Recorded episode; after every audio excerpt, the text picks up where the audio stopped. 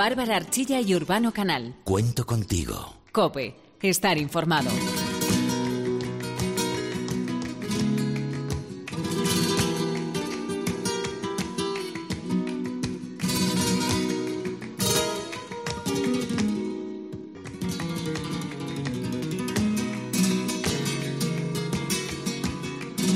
Bueno, ¿qué tal? Bienvenido. Hoy se ha quedado muy buena tarde para escuchar guitarra, ¿eh? Estás escuchando ese sonido que es, vamos, muy fácil de reconocer porque es sin duda la mayor contribución musical de nuestro país al mundo entero. España, que siempre lo asociamos irremediablemente al flamenco y, por supuesto, a esta maravillosa guitarra española. Sus antecedentes son muchos, desde el antiguo Egipto, pasando por las culturas griega y latina, y desde luego nuestra guitarra tiene un antecedente en la mandora que los árabes trajeron a España. Desde entonces, cítaras, vihuelas y laudes han convivido. En el siglo XIV ya se representa la primera versión de la guitarra española, aunque aún tendría que evolucionar. Sí, en el siglo XVII, el poeta y músico andaluz Vicente Espinel añadía una quinta cuerda a este instrumento y en el 19, otro español, Francisco Tárrega, crea la escuela moderna y revoluciona el uso del instrumento.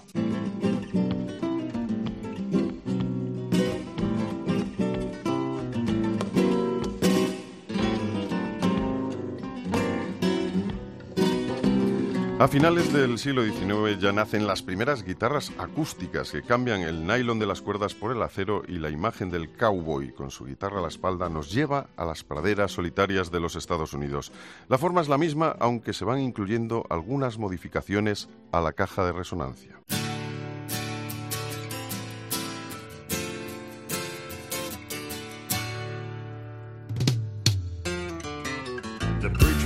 Says it's the end of time, and the Mississippi River, she's a going dry. The interest is up and the stock market's down, and you're only getting mugged if you go downtown. Hasta que en el siglo XX la labor de Leo Fender, entre otros, amplificó el sonido a través de pastillas, creando la primera guitarra eléctrica. El nacimiento del rock and roll y de su instrumento clave estaba a punto de llegar.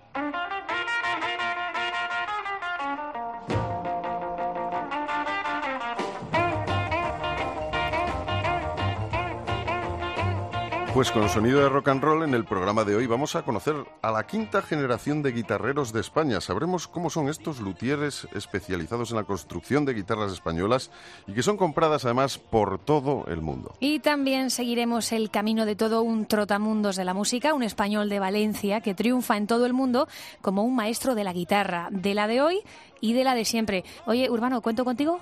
Cuenta conmigo. Venga. ¿Cuento contigo también? ¿Con todos? ¿Estamos todos o no? Contamos todos.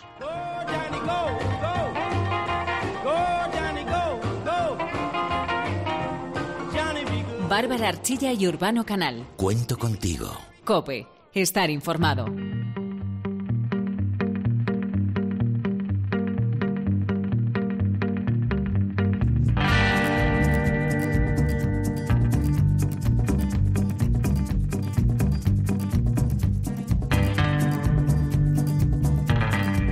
Historia de un niño de 6 años que empieza a tocar la guitarra.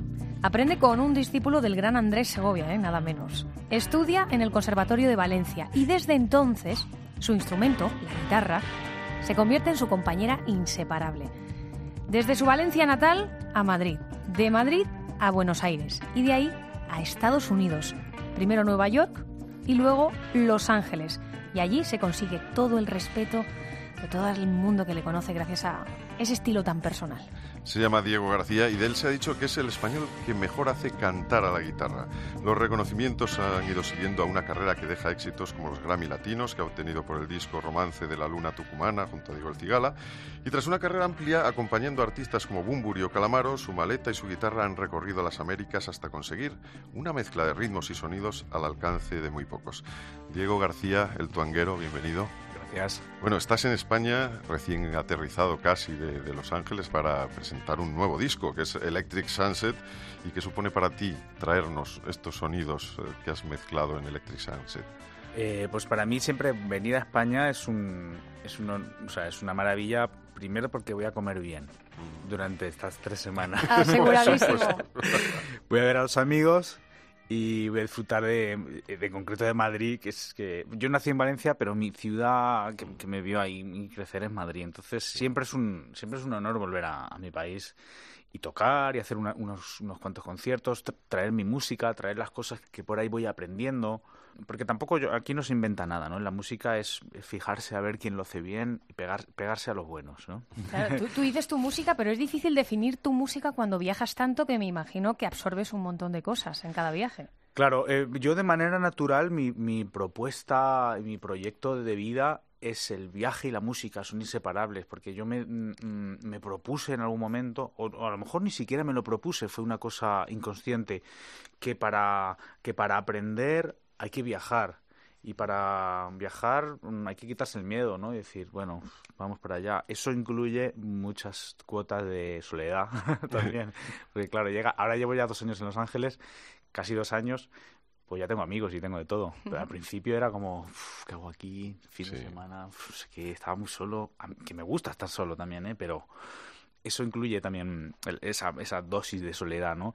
Pero para mí el viaje y la música están eh, totalmente unidos, ¿no? Porque los estilos en cada, en cada país, la guitarra en concreto, que es mi pasión, eh, en cada país pues se interpreta de una manera, ¿no? Y la guitarra es un instrumento que nació en este país, en Almería en concreto. Las primeras guitarras modernas, así como, como esta que tengo yo en mis manos, nacen en Almería. En o sea, nosotros tenemos que sentirnos orgullosos. Yo soy un poco el embajador no reconocido de la guitarra. de la guitarra. Voy por ahí un poco de- de- descubriendo un poco qué, qué- qué ha pasado con este instrumento que nosotros exportamos, qué ha pasado en, en- en los- en otros países del mundo, ¿no? Hablas de valentía, que bueno, para dedicarse a la música en este país hay que tener ciertas dosis de, de- de- de- de- de, digamos, de valentía o de locura incluso. O de ¿no? inconsciencia, poquito- inconsciencia, más. Era un poco lo que iba a decir, sí. La verdad que sí.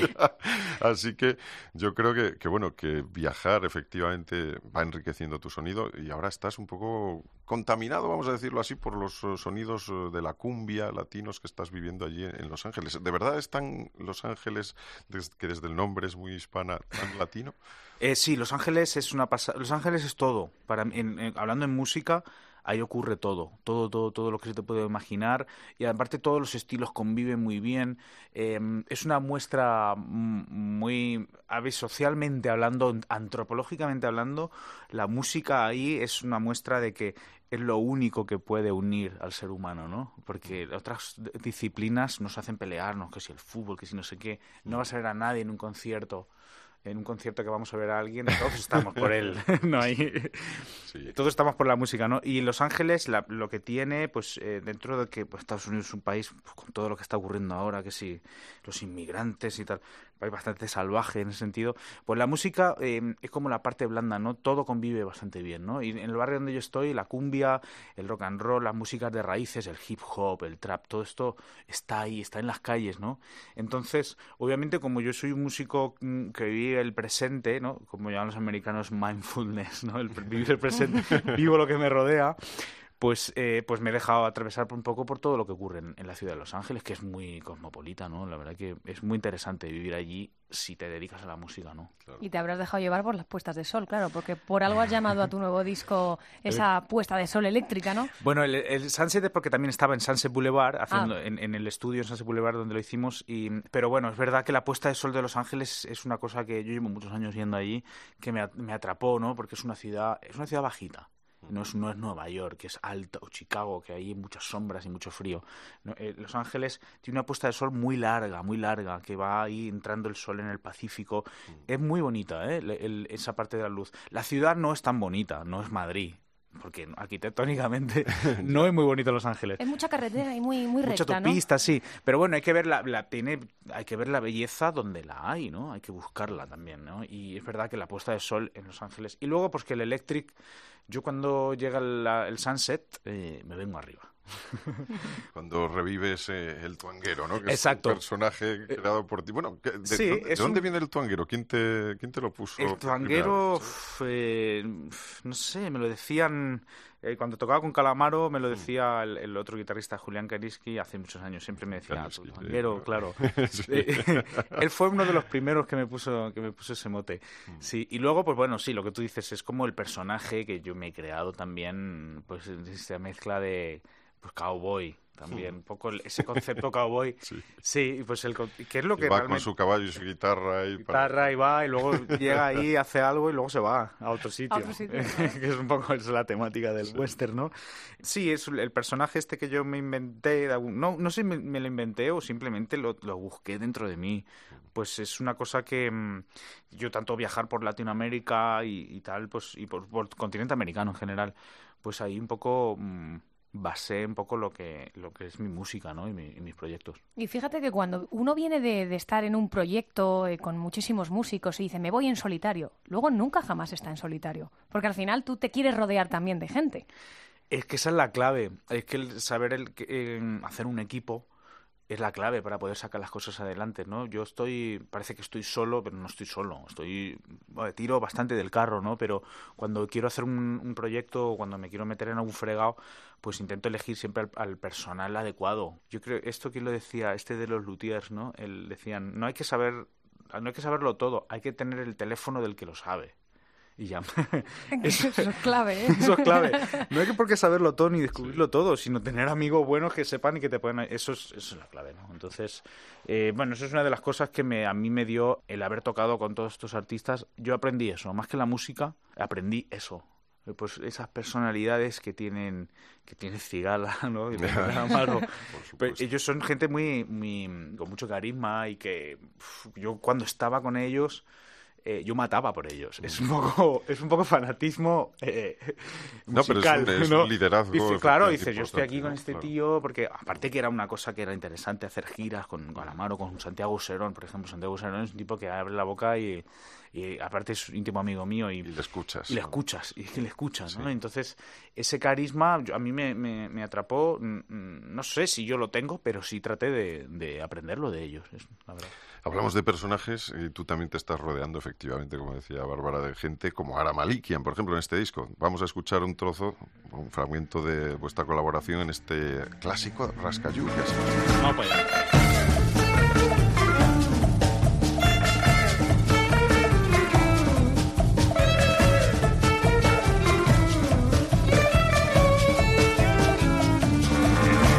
historia que me contó un día el viejo enterrador de la comarca, era un viejo al que la suerte impía. Su único bien le arrebató la parca. Todas las noches iba al cementerio a visitar la tumba de su hermosa y la gente murmuraba con misterio. Es un muerto escapado de la fosa. Rascayú, cuando mueras, que harás tú? Rascayú, cuando mueras, harás tú? Tú serás un cadáver nada más. Rascayú, cuando mueras, ¿qué harás tú? ¿Por qué eliges este Rascayú para tu nuevo disco? Eh, Es una canción de 1943, nada menos, y además que todo el mundo ha tarareado alguna vez, ¿no? Sí, sí. ¿Por qué, ¿Cómo llegó ese clic a tu cabeza para decir, tengo que hacer esta versión? Sí, porque eh, precisamente yo creo que por lo que has dicho es una canción que, mm, que está ahí metida en, en, en concreto en nuestra tradición del Mediterráneo. Es una canción muy importante, ¿no? Porque es una canción de un artista que es de Mallorca. Mallorquín, sí. Mallorquín, entonces para nosotros- de San Pedro. Claro, eh, nosotros de pequeños pues eh, nosotros nos gustaba mucho esa canción, ¿no? La tocábamos, eh, eh, la escuchábamos, mis abuelos, mis padres, es una es, pertenece un poco al, al- a nuestro gen, a nuestro ADN mediterráneo, ¿no? Y me parecía y me parece muy bonito también la muy bonito, bueno, decir, me, eh, me parece un poco como la novia cadáver. Yo creo que Tim Burton escuchó esa letra o algo así, la. Sí, a mí también me pega. Es- es la- sí, me parece, me parece muy interesante la temática y que luego, pues bueno, eh, Bonet de San Pedro es un tipo que hizo swing, hizo ragtime, hizo músicas que pertenecían a otro, a Estados Unidos y las hizo en este país, en, en- en una época en la que la información era difícil que entrara, porque nosotros estamos ahí en una dictadura y nos estamos muy blindados culturalmente, entraba lo que entraba. Y este hombre hizo cosas de, de músicas de, de, de Allende los mares, ¿no? Entonces mm, me, me pareció muy interesante reivindicar nuestro pasado Eso es, eso es importante. A mí me gusta siempre investigar en las raíces de la música, pero también de la música mía, nuestra, de mi país, de España, ¿no? A mí me gusta mucho... A mí me gusta el paso doble y la copla también. Y lo digo así, porque yo soy músico. Entonces, eh, ahora los modernos me dicen, no, pero es que me da igual, yo soy músico, me gusta mucho la música española. Entonces, lo que pasa es que yo trato de... La instrumentación, pues es la mía, yo soy un músico de rock. Yo no soy un músico de paso doble, soy un músico de rock, entonces tratamos de llevar eso a nuestra instrumentación que tenemos. En el caso de Conara Malikian, pues este lo llevamos a un, lo hicimos en vez de gypsy jazz, le hicimos gypsy punk. que es destrozarlo. claro, que es hacerlo a lo, a lo, a lo salvaje. Eh, eh, Malik ahora es un músico clásico, él, él, ha estudiado, no como nosotros, que somos unos callejeros. Pero la fusión fue muy interesante porque él es un tipo muy, muy brillante, con mucha paciencia y, y lo pasamos muy bien. Fue un día entero en el estudio, en un día, creo que fue el único día libre que Malikian tuvo, porque él hace tantos conciertos. Es imposible. Por es imposible, es imposible dar con él un día entero. Es imposible dar. Bueno, pues lo, lo, lo, enganchamos un día entero y la verdad que fue una. Eh, él le gustó mucho y, y, trabajamos muy bien las partes, porque Carlos me dijo: Yo soy músico clásico, tío. Mm. Tiene, es, es, otro vocabulario y nuevamente la música nos demostró que, que puede mm, adaptarse a las circunstancias y unir a las personas, ¿no? Pero esa es la gracia de la música. Además, Ara Malikian, que es un hombre también muy viajado, con lo Sí, cual, sí. eh, por muy clásico que sea, tiene esa cosa de que no puede evitar que le entren las cosas en los viajes que hace. Total. Y es evidente que su música va a tener la energía de cada lugar que, que viaja. Pero que de ti diga un maestro como Gabriel García Márquez, que eres un maestro de la guitarra. La palabra maestro, a ti, ¿qué, qué te hace así como en el cuerpo? Y no sé, creo que es que se pasó ahí, es muy exagerado. bueno, ya sabes, es un literato, pues tiende a la Claro. exageración, ¿no? Luego, Gabriel fue una experiencia, fue una de las mejores experiencias de, de mi vida y que eso se lo doy gracias a la música también, a la guitarra. Porque si no, yo no, no hubiera podido acceder a tener un, un- no sé, nos fuimos a cenar con él además. Él vino a vernos tocar en el Auditorio Nacional, que íbamos a tocar con el Cigala, recuerdo. Ahí estaban todas las personalidades de, del- de México, de la República Mexicana. El presidente, Julieta Venegas, eh, García Márquez, eh, todos estos los del PRI, el tri- bueno, todos los del todos los políticos mexicanos estaban todos ahí. Y nosotros, pues, obviamente, le, le hicimos caso a, al, al, más rojo de todo, porque tenían ahí, porque encima García Márquez era tremendo cuando se ponía a hablar. Pero era un tipo muy interesante, ¿eh? Y no te dejaba hablar ni nada, no sé, hablaba Sí, era, habla- hablaba continuamente. ¿no? pero bueno, era muy interesante, era un tipo muy interesante y, y lo pasamos muy bien aquel día. Luego ya, a partir de ahí, se puso malito y ya no pudo, ya no, no, lo, no, lo volvimos a ver otra vez más, pero ya estaba más débil. Pero bueno, fue esas cosas hermosas que me, que me ha dado la guitarra. Pues fíjate, hemos aprendido que Gabo era fan de, de Diego el Cigala y, y además de, de- de Diego el Tuanguero. también. Gabo- sí, Gabo le encantaba la, la música y él era muy fan de Diego Cigala a través de Diego Cigala. Fue con- como yo le, le pude conocer y, y bueno, muy agradecido. Bueno, eh, hemos hablado de, bueno, de algunas de tus influencias que has ido pues, llevándote por el mundo. Pues eh, tienes técnicas de guitarra como la de la guitarra clásica española, del flamenco, el finger picking, el country. el- bueno, y de- al final, eso, ¿cómo suena esa mezcla? ¿Quieres que lo digamos aquí Sí, en porque directo? lo del Yo creo finger picking me ha que es quedado lo un poco mejor, así ¿no? como... Claro, es, Claro. lo mejor es que escuchemos Igual no algo todo en el mundo lo va a saber, así que mejor escucharlo. Pues venga, Diego el Tuanguero. ¿De mi mano lo quieres Sí, escuchar? por supuesto. Bueno, pues el, el, el finger picking eh, es, es- es una técnica que te permite tocar lo- los bajos y los acordes y la melodía todo a la vez. Entonces haces como, como el hombre de orquesta. Es una, es, ve- ves cómo puedes, bueno, lo- los que nos están escuchando en la radio tienen que poner imaginación, Claro, pero por eso la radio, poquito. por eso la radio es bonita, porque te da imaginación. Yo tengo una púa que se, se me pega aquí al pulgar y luego llevo las uñas. Ahora no la llevo muy bien, tengo que ir a, me tengo que ir a las chinas a que me la arreglen. Uñas. Pero, pero bueno, se utiliza todas las manos, así un poco como, en- como en la guitarra clásica, ¿no? Y, y bueno, eh, voy a hacer aquí un...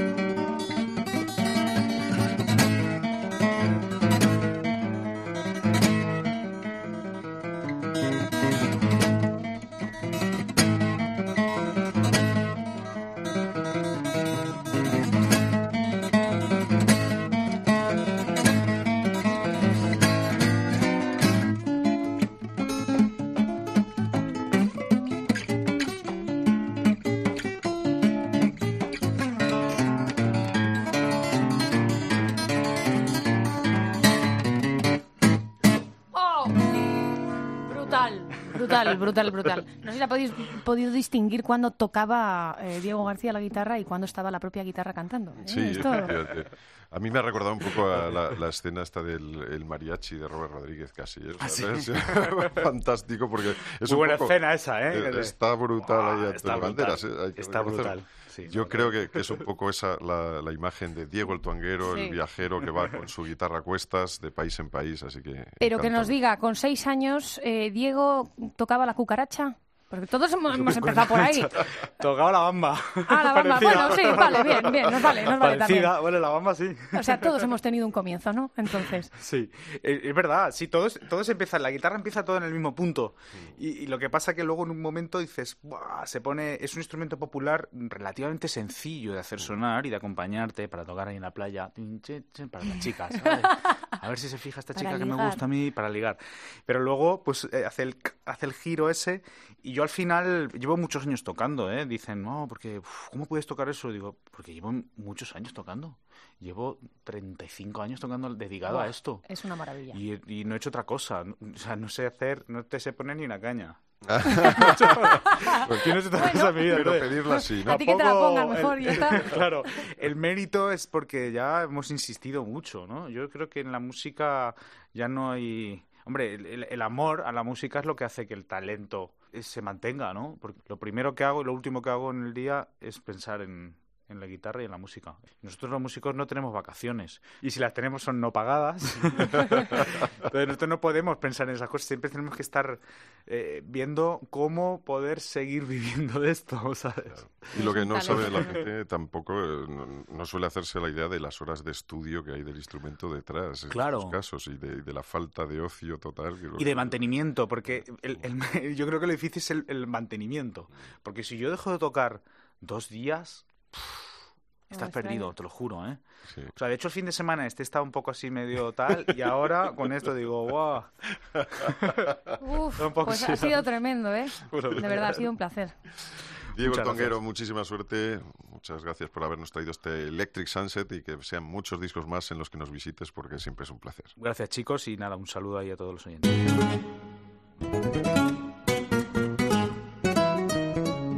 Bárbara Archilla y Urbano Canal. Cuento contigo. Cope. Estar informado.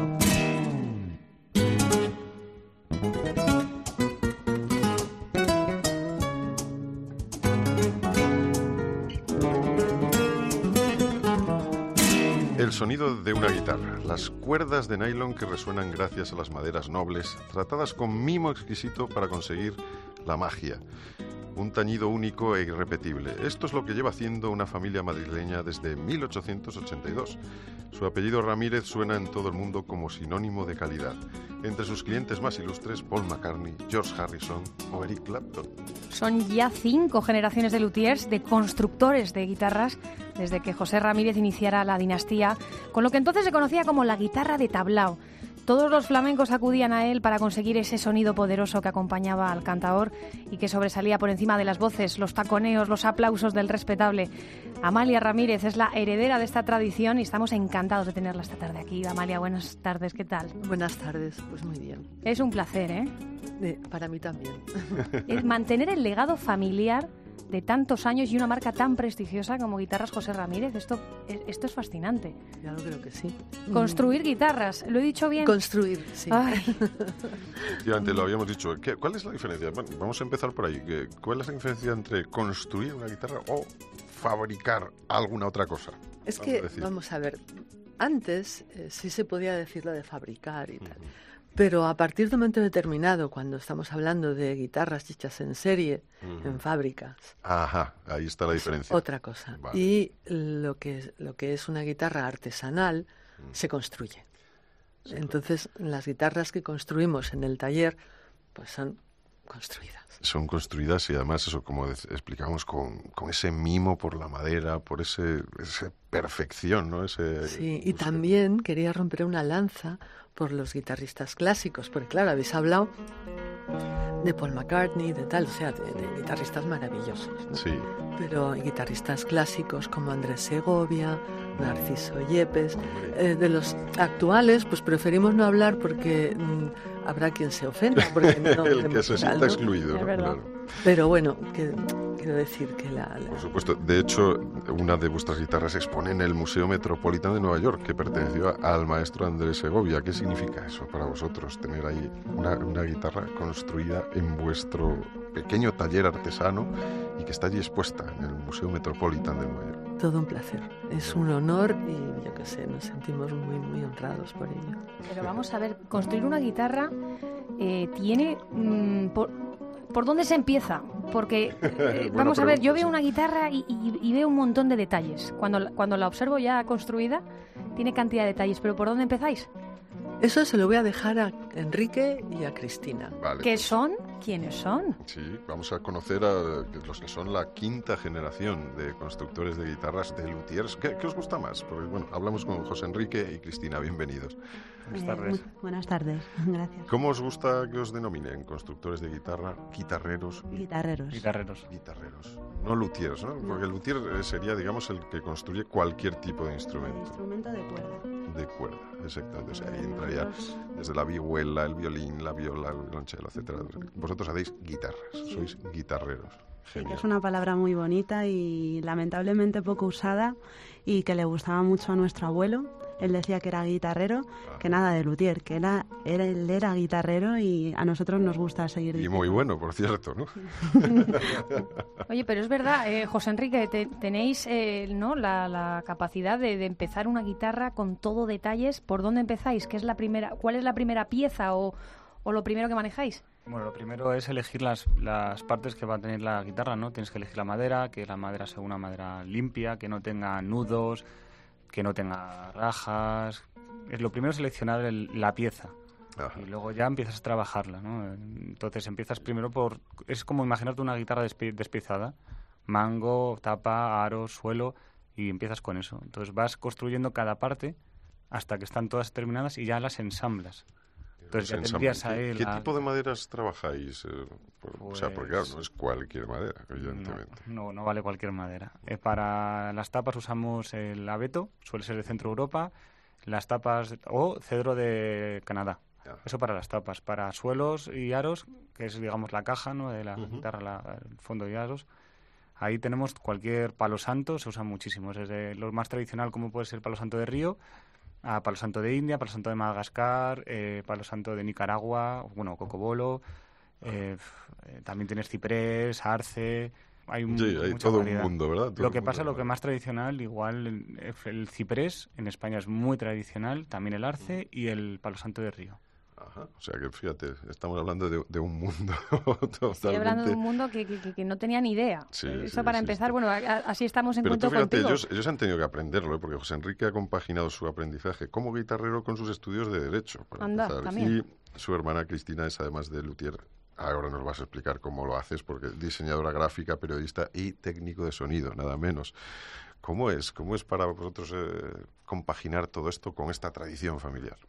Bueno, eh, lo que queríamos los dos era formarnos en más disciplinas, pues para, pues para un poco, porque no solamente es llevar una tradición, sino también es llevar una empresa. Claro. Y la empresa tiene otras, otra, otros sectores, por decirlo de alguna forma. Sí. Entonces era muy importante la parte, por ejemplo, del derecho, la parte de la comunicación y bueno y la parte del diseño también porque nosotros nuestros diseños son muy particulares. Amalia Ramírez es conocida porque hace unos diseños muy especiales. No todo el mundo en la guitarra hace esas maravillas que hace ella y y bueno, nosotros queremos continuar con eso y bueno, con ahora hay otro tipo de programas que ya en, cuando ella empezó no, no, se, no se usaban. Claro, es que Amalia, tú aprendiste de, de tu padre, pero la cosa cambia y uno se tiene que adaptar ¿no? a todos los cambios y lo que te va ofreciendo pues el, el paso de los años.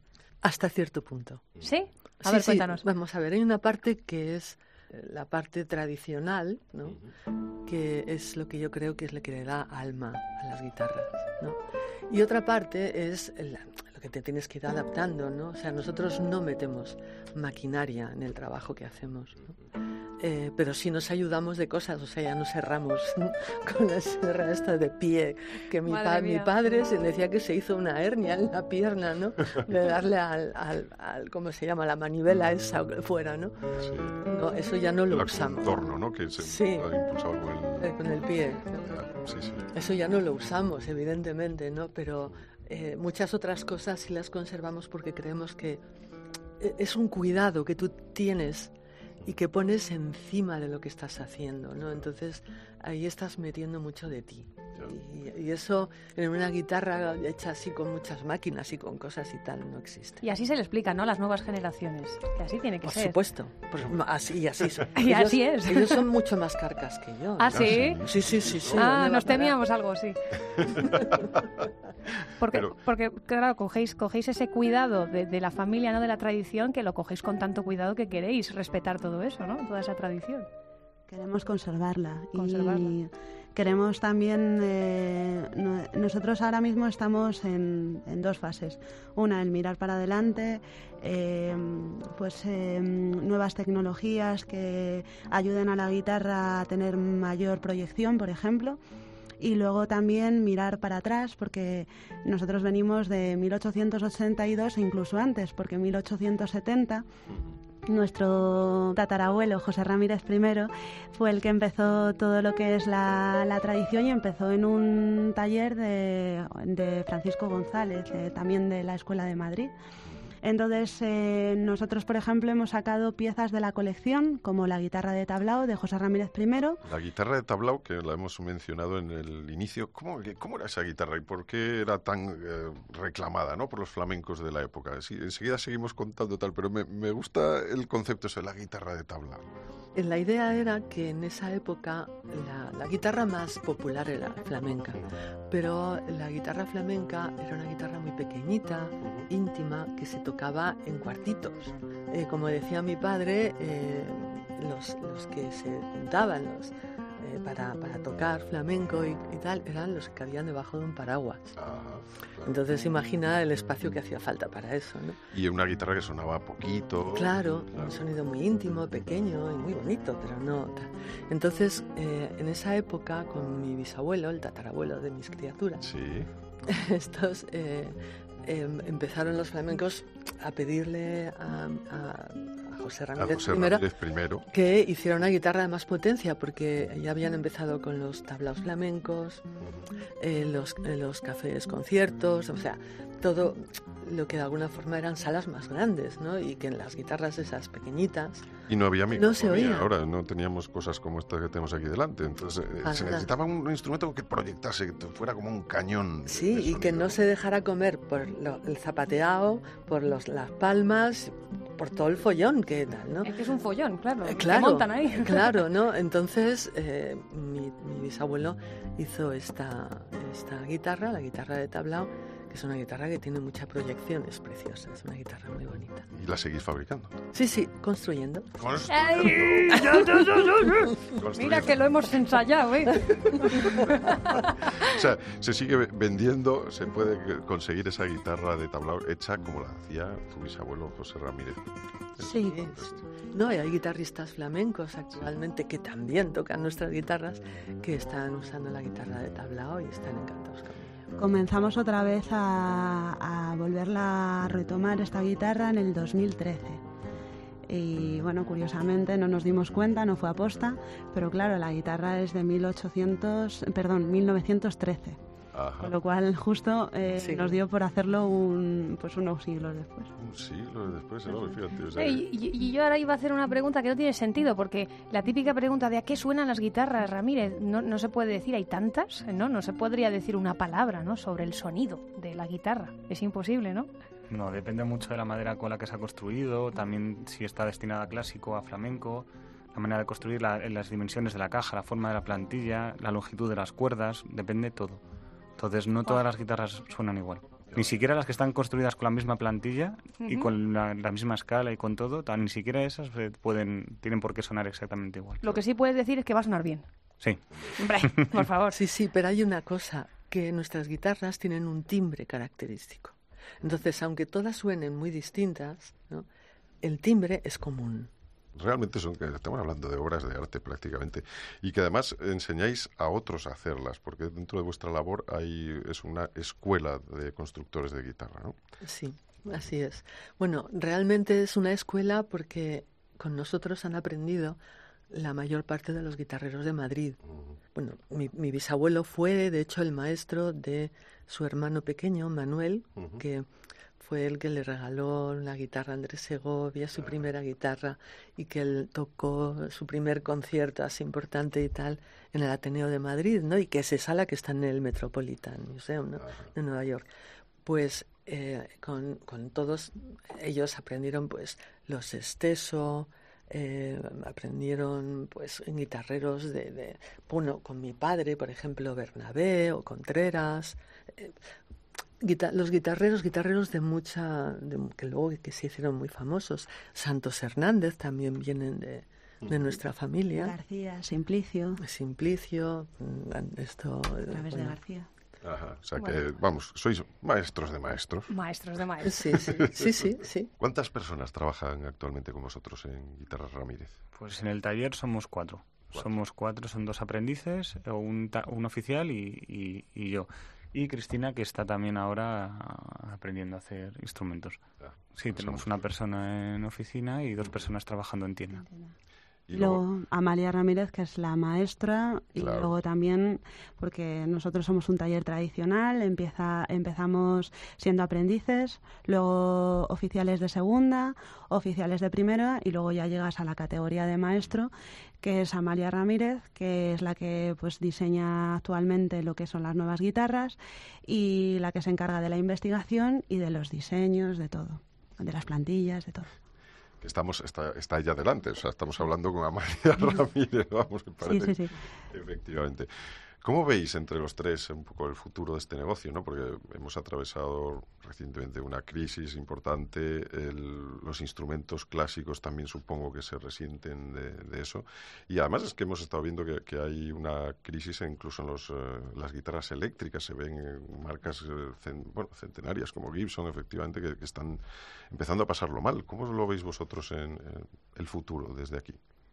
Un poco difícil ahora mismo, ¿no? Pero yo pienso que si hemos sobrevivido 136 años a Sí. estas alturas, eh, me imagino que seguiremos adaptándonos. La, la clave de todo es, primero, amar lo que haces Por supuesto. y luego adaptarte a los cambios. Entonces, con todo eso yo creo que eh, seguimos teniendo futuro. Para mí mi tranquilidad es que están mis sobrinos conmigo y que yo sé que yo cuando me jubile ellos van a continuar, ¿no? Y, lo- y lo están continuando con verdadera pasión. Pero es que claro, es que yo creo que eso viene por nuestros genes ya, ¿no? De todas maneras, sí que me gustaría decir algo al respecto. A nosotros nos ha costado mucho llegar a- hasta donde estamos y como creo que la mayor parte de las empresas centenarias y familiares, que no, llegamos, no dejamos de ser eso, nos ha costado mucho y mucho sacrificio y porque somos unos luchadores. Pero, por ejemplo, hay una cosa que nosotros echamos mucho en falta y es que la guitarra se llama guitarra española y en España no hay ningún tipo de, de apoyo. Por ejemplo, somos nosotros somos el origen de la escuela de guitarra de guitarreros de Madrid y no hay ni siquiera un museo. No hay apoyo a, a la guitarra ni clásica ni flamenca. No es muy complicado todo esto y siendo algo que realmente es un símbolo, o sea, un símbolo de España. España, sí, y aparte que es que muchos extranjeros vienen a Madrid, nos preguntan que dónde pueden escuchar un concierto de música clásica, un concierto de música de eh, perdona, de música de guitarra clásica, de guitarra flamenca y por ejemplo la guitarra flamenca sí que tiene más trabajo, pero siempre acompa- eh, acompañando. Ajá. No hay tanto concierto de guitarristas solistas. ¿Tú crees, Cristina, que, que se valora más el- la guitarra española fuera de España que aquí?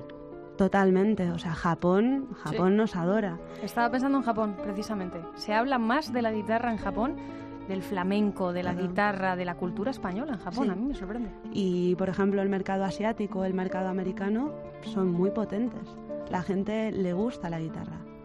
Esta es una familia maravillosa. A nosotros ¿eh? también, desde luego. Y, eh, y desde luego nos ha encantado teneros aquí a los tres. Ver que la- el futuro de la guitarra está, está en buenas manos y que haya muchas manos que sigan tocando ese instrumento que hemos exportado al mundo nosotros, efectivamente, como dice Cristina. Cristina y José Enrique Guitarreros, muchísimas gracias. Y Amalia Ramírez, muchísimas gracias también. A vosotros. Bárbara Archilla y Urbano Canal. Cuento contigo. Cope. Estar informado.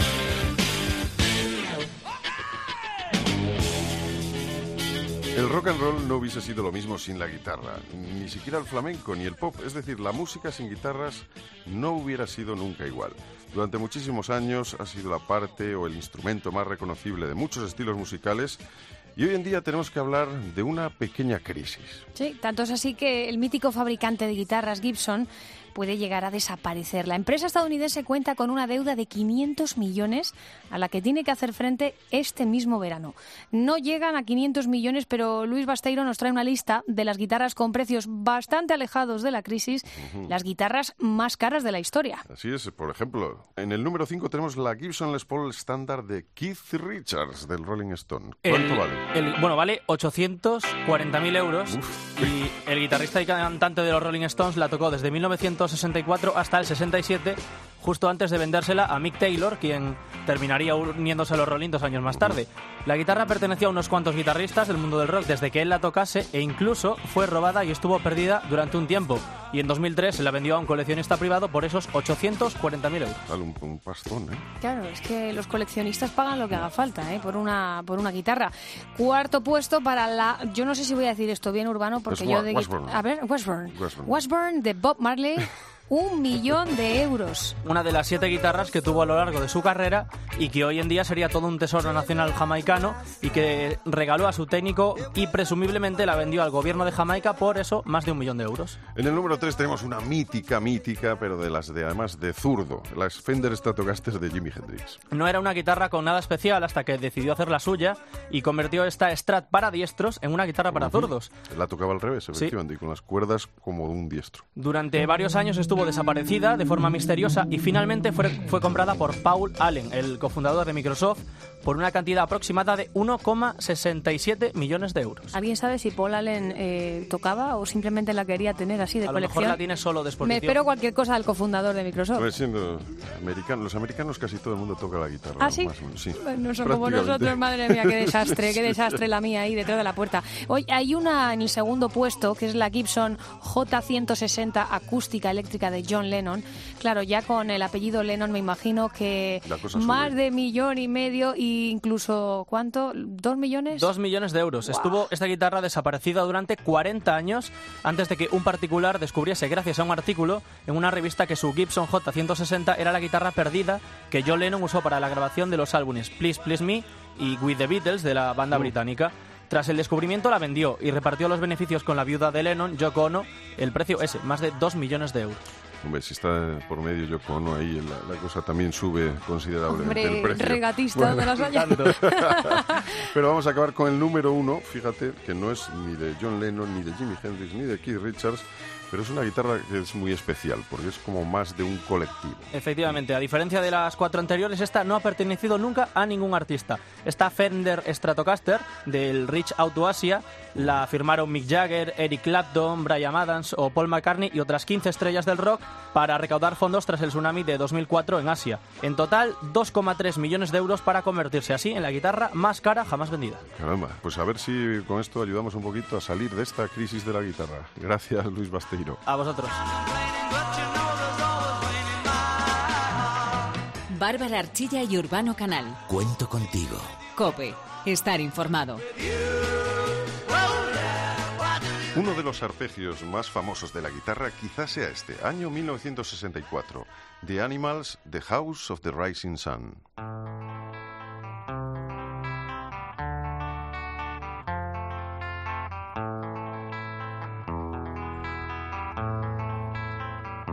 Nadie sabe con certeza quién la escribió. Su origen dicen que se remontaría al siglo XIX y la primera grabación en el año 1934 a cargo de Clarence Ashley y Gwen Foster.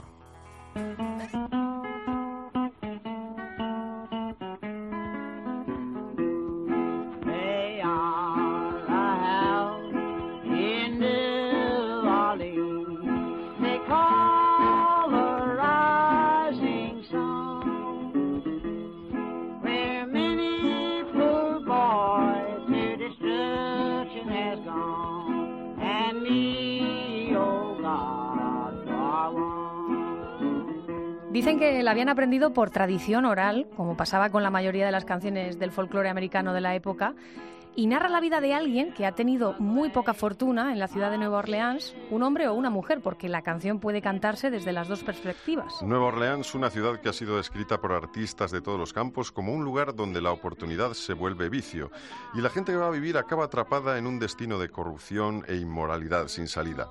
Y es que Nueva Orleans era la ciudad colonial estadounidense por excelencia, en donde se mezcla el pasado francés, español y anglosajón con la cultura afroamericana y el inmemorial legado indio. Un crisol de culturas. Pero ¿qué casa es aquella a la que llamaron la Casa del Sol Naciente? Pues varios lugares de Nueva Orleans aparecen en los antiguos directorios de la ciudad con ese nombre, The Rising Sun. El primero es un pequeño hotel ubicado en la Conti Street, en el barrio francés, de la década de 1820. El segundo es un lugar alquilado para bailes y eventos que se llamaba Rising Sun Hall, a finales del siglo XIX, que estaba frente al río, en el vecindario de Carrollton. Le persigue la teoría de que ese lugar pudiera ser un prostíbulo, pero es que eso depende de quién la cante, porque si la canta una mujer, podría ser la historia de una joven que ve su vida que pega un giro de miseria y calamidad al haber pasado tiempo en ese supuesto prostíbulo. Pero hasta la fecha no se ha podido determinar la relación de ningún lugar así. Pero claro, si la canta un hombre, la cosa cambia y es que las teorías hablan de un salón de juegos donde el hombre pues se ha arruinado y de hecho el hombre vuelve a ese salón de juegos para probar suerte allí.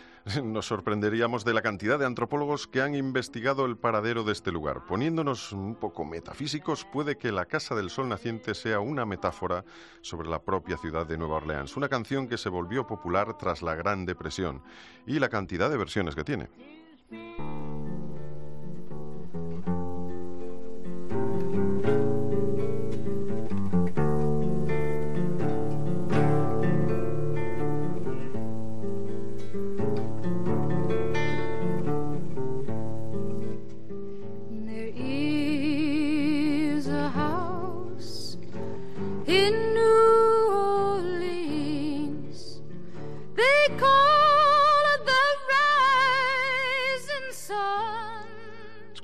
De Joan Baez, pero también Pete Seeger, Doc Watson, Nina Simone, sin duda quizá la historia de una canción popular americana que se hizo más popular aún en las manos del rock británico con The Animals. Sí, estas cosas pasan con la música. Llegan The Animals, eh, devuelven su dimensión popular a una canción tan vieja, quizá digo yo que tan vieja como la ciudad de Nueva Orleans. There is a house in New Orleans.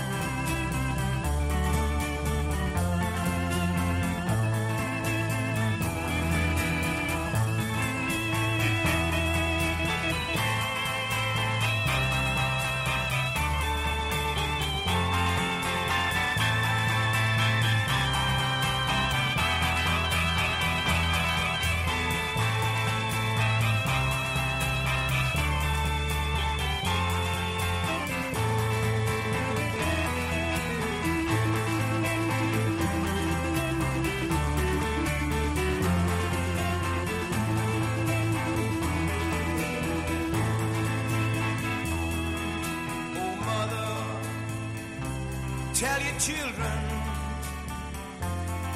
not to do what I have done.